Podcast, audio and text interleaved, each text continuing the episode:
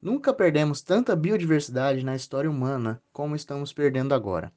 Somos provavelmente responsáveis pela sexta extinção em massa da Terra. O desenvolvimento humano, urbanização, poluição, desmatamento e propagação de doenças têm contribuído imensamente para a perda de diversas espécies do nosso planeta. É uma crise generalizada e, para contê-la, devemos proteger os locais onde existe biodiversidade. Hoje, o nosso assunto é Hotspots de Biodiversidade. Meu nome é Bruno Henrique e para discutir o assunto contamos com a presença de Amanda Moreira e Alice Bertoli.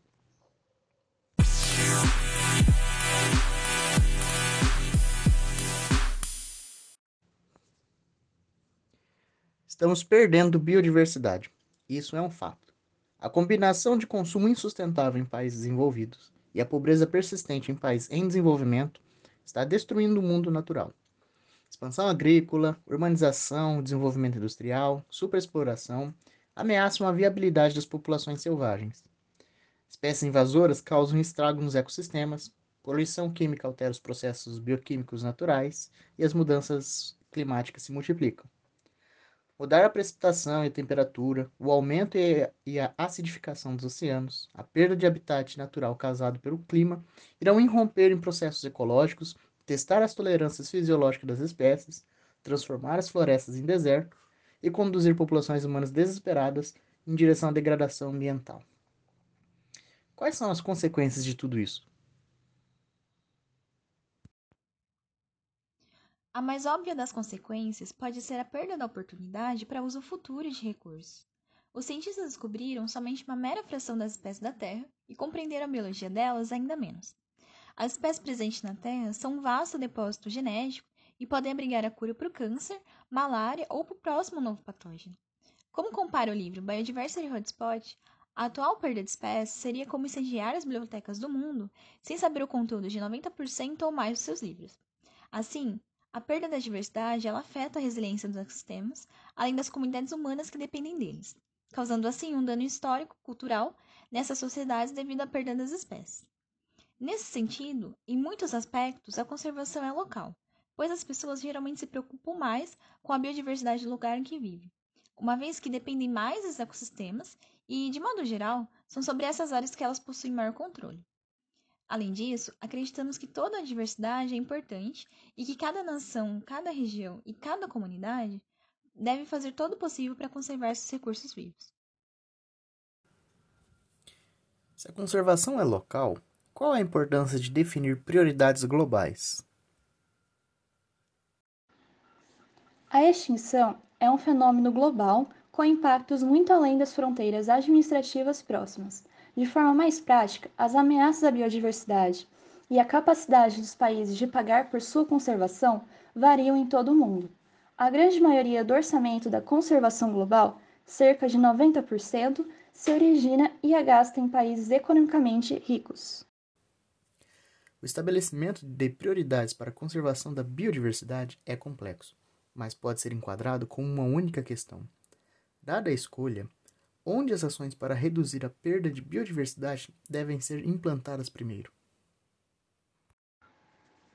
Para isso, devemos levar em consideração dois aspectos: a vulnerabilidade e a insubstituibilidade da região.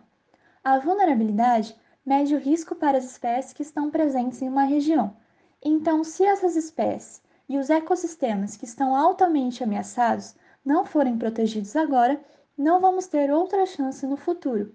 E a insubstituibilidade, ela vai medir até que ponto vão existir substitutos espaciais para garantir a biodiversidade. O número de espécies por si só é uma indicação inadequada de prioridade de conservação, porque várias outras áreas podem compartilhar a mesma espécie. Em contraste, áreas com altos níveis de endemismo são insubstituíveis. E é aqui então que vai entrar o tema do nosso podcast de hoje, os hotspots. Myers foi o primeiro a aplicar os princípios de insubstituibilidade e vulnerabilidade para conseguir orientar um planejamento de conservação em escala global. E ele descreveu 10 hotspots de floresta tropical com base no endemismo e altos níveis de perda de habitat. Com isso, ele introduziu dois critérios quantitativos estritos. Para então qualificar como um hotspot, uma região deve conter pelo menos 1.500 plantas vasculares como endêmicas e deveria ter 30% ou menos da sua vegetação original remanescente. Em todo o mundo, 36 áreas são qualificadas como hotspots. Eles representam apenas 2,4% da superfície terrestre na Terra, mas sustentam mais da metade das espécies de plantas no mundo como endêmicas, ou seja, espécies que não são encontradas em nenhum outro lugar, e quase 43% de espécies de pássaros, mamíferos, répteis e anfíbios são endêmicas. Além das questões de biodiversidade, há alguma questão social envolvida? Na verdade, sim. Os hotspots abrigam uma parte desproporcional do seu povo. Dados populacionais recentes demonstraram que os 35 hotspots contêm cerca de 2,08 bilhões de pessoas, ou seja, 31,8% de todos os humanos em apenas 15,9% da área terrestre. Além disso, as populações em hotspots geralmente crescem mais rápido do que no resto do mundo. Um conjunto de dados populacionais entre 2002 e 2006 demonstrou que a população dentro do hotspot cresceu cerca de 6%, enquanto a população geral da Terra aumentou apenas 4,8%. E um outro fator importante é que os hotspots também possuem uma fração substancial dos pobres do mundo, sendo demonstrado que 21% das crianças desnutridas do mundo vivem em hotspots. Com base nos dados, Será que somente as comunidades pobres nos hotspots se beneficiariam dos serviços ecossistêmicos? Na verdade, não. Não são apenas as comunidades pobres nos hotspots que vão se beneficiar dos serviços ecossistêmicos. Os hotspots armazenam mais de 99 gigatoneladas de carbono em tecidos vegetais e uma fração maior ainda está contida em turfas e em outros solos. As reduções de emissões de gás do efeito estufa devido à diminuição da perda de hábitat nessas regiões é uma contribuição crítica para desacelerar o aquecimento global. Além disso, a perda de habitat no passado pode estar associada à pobreza. E por que será que essa associação acontece? Isso acontece devido à falta de fontes alternativas de alimentos, combustíveis, além de renda e abrigo, fatores que podem levar à exploração de hábitats naturais para atender essas necessidades urgentes. O consumo desenfreado de energia, alimentos e matérias-primas, tanto por países envolvidos quanto em desenvolvimento, têm desempenhado um papel importante na degradação dessas áreas, embora em regiões frequentemente distantes do hotspot. Assim, a questão mais urgente a ser destacada é que toda a humanidade depende dos hábitats naturais que permanecem em hotspots de biodiversidade, principalmente as comunidades pobres, que costumam ser as mais dependentes da manutenção de água limpa, proteção contra tempestades e outros serviços ecossistêmicos derivados da natureza. É, realmente os hotspots são muito importantes para as comunidades humanas, possuindo uma importância também para a sobrevivência da sua diversidade cultural. Um estudo da distribuição de línguas humanas usou a diversidade linguística como um substituto para a diversidade cultural humana e descobriu que cerca de 46% das 6.900 línguas ainda faladas são encontradas dentro das fronteiras dos hotspots, e pelo menos 32% não são falados em nenhum outro lugar. Essa concentração ela é muito semelhante ao que vemos em termos de espécies endêmicas, e além disso também inclui uma alta proporção de línguas e culturas únicas que as falam, que possuem um maior risco de desaparecer nas próximas décadas. Os hotspots também são notáveis como centros de conflitos violentos. Inclusive, um estudo recente descobriu que 80% dos conflitos violentos do mundo desde 1950 ocorreram dentro dos hotspots de biodiversidade, e a maioria deles tiveram experiência com episódios repetidos de violência durante um período de 60 anos. As ameaças aos hotspots são geralmente mais intensas do que as ameaças à biodiversidade em todo o mundo. Assim, qual seria a importância de proteger os hotspots para o futuro? Proteger os locais onde as espécies existem atualmente é essencial, principalmente as áreas-chave de biodiversidade, onde as espécies estão em maior risco. Os hotspots, de fato, abrigam 81% de um total global de 595 locais da Alliance for Zero Extinction, que são locais que abrigam as únicas populações remanescentes das espécies mais ameaçadas. Então, se perdermos esses locais agora, não teremos outra chance de salvar suas espécies mais tarde. No entanto, esse é apenas o começo. Devemos também proteger os habitats onde as espécies estarão no futuro, bem como fornecer trampolins para facilitar o movimento para as novas áreas. Um outro fator importante a ser levado em consideração é as mudanças de padrões de temperatura e precipitação, que vão forçar as espécies a se moverem de acordo com as condições de habitat preferidas, sendo muito difíceis de realizarem e também complexos para os pesquisadores preverem. Devido à natureza dos gradientes climáticos, as distâncias que as espécies devem percorrer são provavelmente muito curtas em terrenos montanhosos e mais longas em regiões mais planas. Mas, por um outro lado, as montanhas têm maior probabilidade de apresentar descontinuidades de habitat que dificultam a dispersão dessas espécies. Assim, a tolerância das espécies à variabilidade climática pode ser baixa, e manter uma resiliência dos hotspots frente a essas mudanças é um grande desafio encontrado hoje. Nesse sentido, o estabelecimento e a gestão eficaz de áreas protegidas deve continuar sendo um dos principais esforços para conter a perda de biodiversidade, tanto nos hotspots quanto em outros lugares. Desta forma, quais áreas de proteção poderiam ser utilizadas? Essas áreas visando conter a perda de biodiversidade podem ser na forma de parques nacionais ou reservas biológicas estritas, ou serem também estabelecidas de outras formas, dependendo do contexto local, incluindo reservas indígenas, áreas protegidas privadas e acordos de conservação comunitárias de vários tipos. O envolvimento dos hotspots com áreas protegidas revela que 12% da área original dos 35 hotspots está sob a forma de alguma proteção, enquanto 6% é classificado como ICM, de área protegida nas categorias entre 1 e 4, ou seja, que oferece um maior grau de proteção em termos de restrições à ocupação humana ou uso de recursos.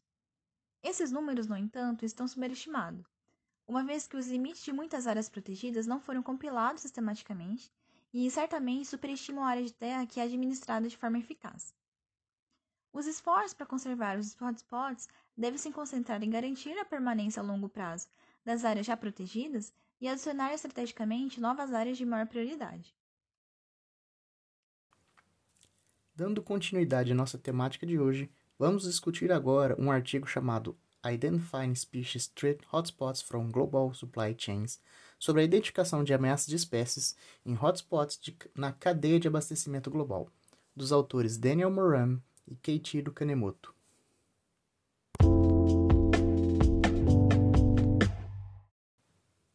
Como visto anteriormente, nós seres humanos somos responsáveis por grande parte das ameaças à biodiversidade onde muitas vezes surgem da invasão a ecossistemas naturais para a busca de elementos e recursos que podem estar ligados à produção de mercadorias para exportação. Pelo menos um terço das ameaças à biodiversidade em todo o mundo estão ligadas à produção para comércio internacional. Portanto, compreender as forças do mercado e usar uma segmentação espacial eficaz são essenciais para a proteção eficiente da nossa biodiversidade. A identificação de ameaças de espécies em hotspots tem sido uma abordagem bem sucedida para definir prioridades de conservação. E um importante desafio encontrado é que as indústrias de exportação continuam a impulsionar a superexploração. Por isso, as medidas de conservação devem considerar não apenas o ponto de impacto, mas também a demanda do consumidor que, em última análise, impulsiona o uso de recursos. Levando tudo isso em consideração, o trabalho traz uma nova abordagem para tornar a pegada da biodiversidade costeira e terrestre espacialmente explícita em um nível subnacional, ajudando a entender quais pontos críticos de ameaça de espécies são impulsionados e por quais consumidores.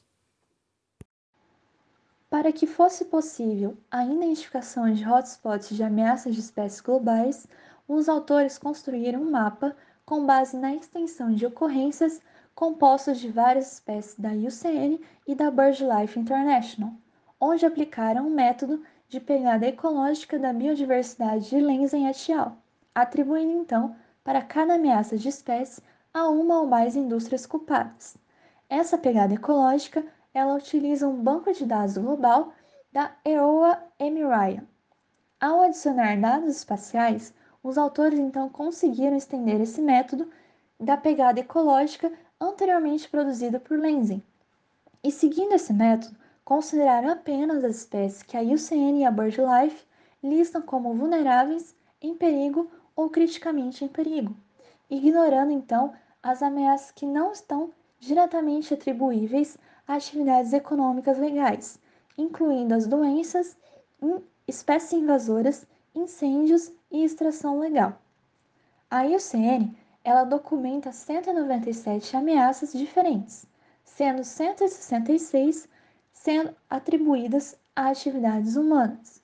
Os hotspots de espécies ameaçadas então foram identificados pela sobreposição de mapas de distribuição das espécies da IUCN e da BirdLife, onde conseguiram um total de 6.803 espécies do reino animário. Além disso, em seguida eles rastrearam as commodities desenvolvidas de 15 mil indústrias de produção em todo o mundo, até os consumidores finais em 187 países, usando o modelo de comércio global. Como resultado, obtiveram uma conta que liga a produção e o consumo dos setores econômicos a hotspots explícitos de ameaça de espécie. Também foram calculados para a poluição do ar e emissões de gás de efeito estufa. Como exemplo aplicado, os autores utilizaram o mapa para extensão de ocorrência de um macaco-aranha de cara vermelha, sombreado em uma cor mais escura no Brasil, refletindo uma fração maior da ameaça antropogênica total para a espécie, devido aos bens produzidos por meio da agricultura e também da atividade madeireira que vão ser consumidas nos Estados Unidos.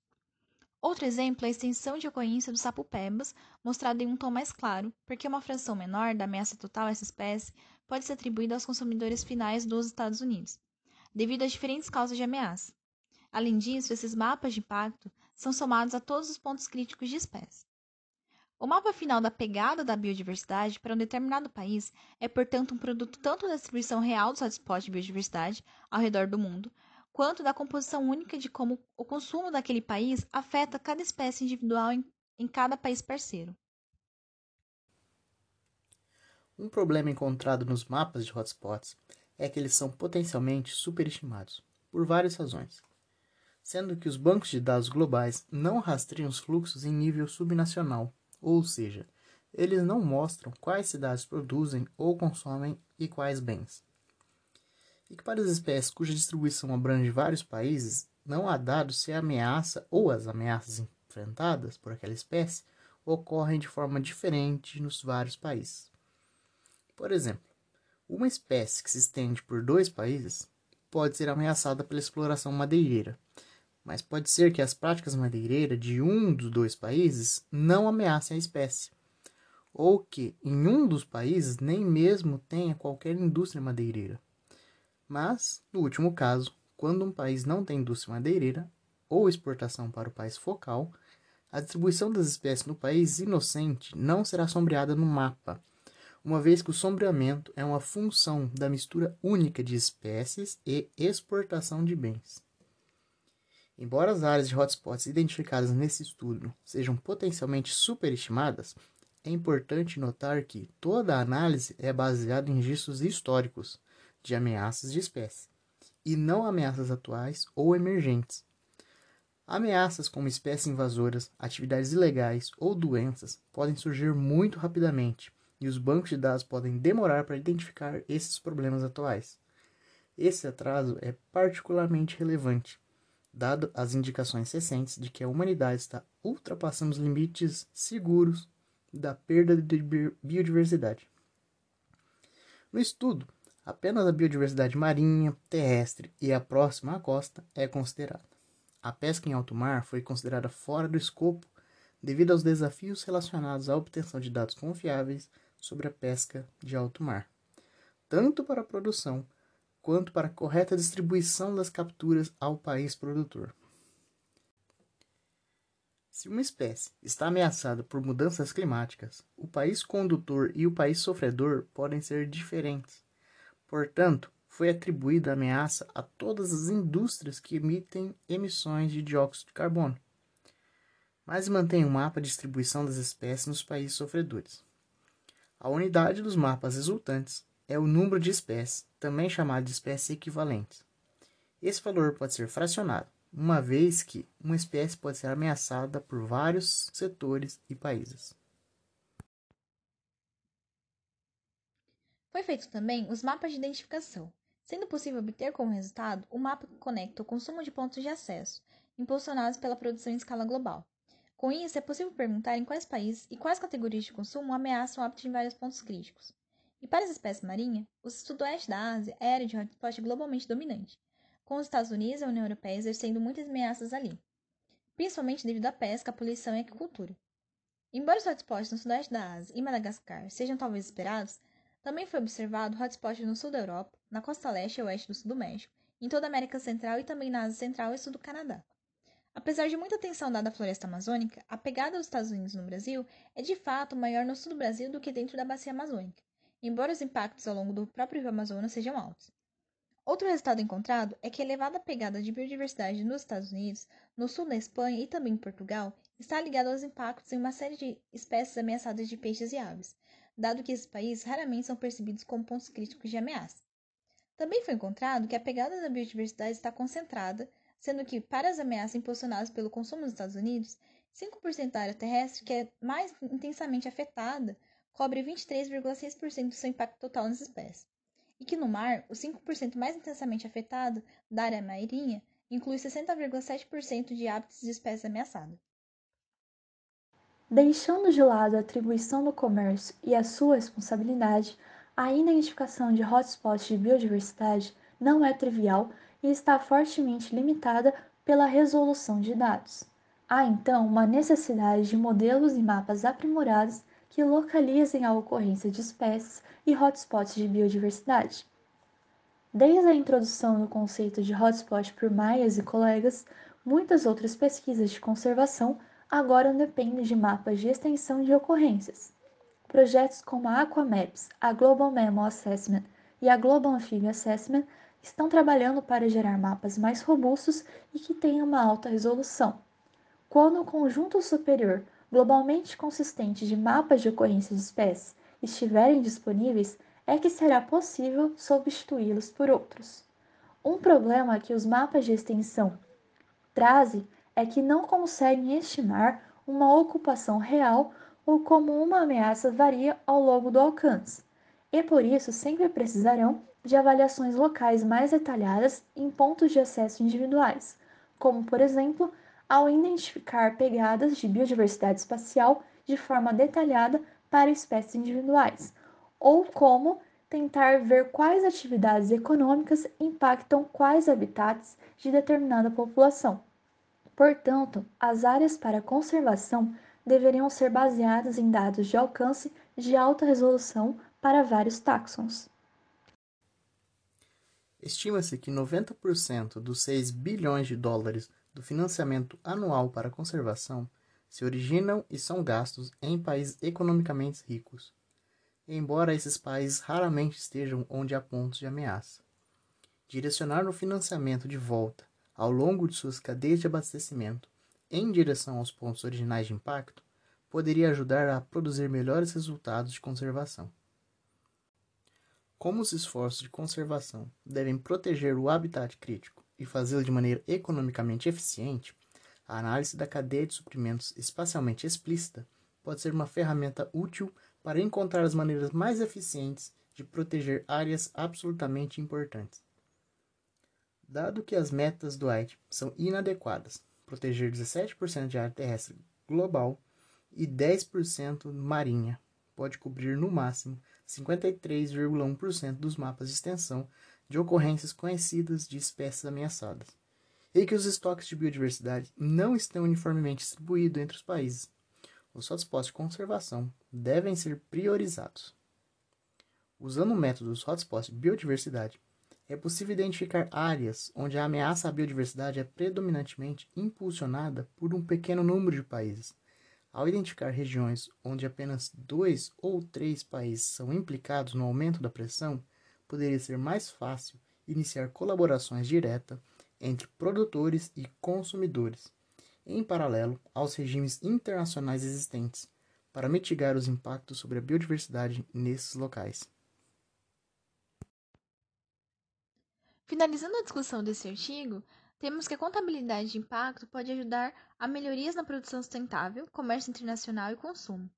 E com isso, a responsabilidade pelas pressões ambientais deve ser compartilhada ao longo das cadeias de abastecimento, e não exclusivamente sobre as indústrias de impacto primário ou exclusivamente sobre os consumidores finais. Ao ter informações detalhadas sobre o hotspot de espécie, as empresas conseguiriam reduzir seus impactos sobre a biodiversidade. E para os consumidores, poderiam ser úteis para orientação de compras mais sustentáveis e que possuem iniciativas de certificação e rotulagem verde. Com isso, é possível imaginar empresas comparando mapas de pegada de biodiversidade com mapas mostrando onde seus consumos são omitidos. E também prever conservacionistas trabalhando para prever áreas afetadas, usando tais modelos para ajudar a identificar os consumidores intermediários e finais cujas compras sustentam indústrias implicadas em ameaça, além também de ajudar a envolver os consumidores em atividades de proteção. Concluindo, o melhor direcionamento de hotspots espaciais pode ajudar a definir prioridade de conservação eficaz, ou seja, localizar hotspots de ameaça à biodiversidade impulsionados pelo consumo de bens e serviços podem ajudar a conectar conservacionistas, consumidores, empresas e governos para o melhor direcionamento das ações de conservação.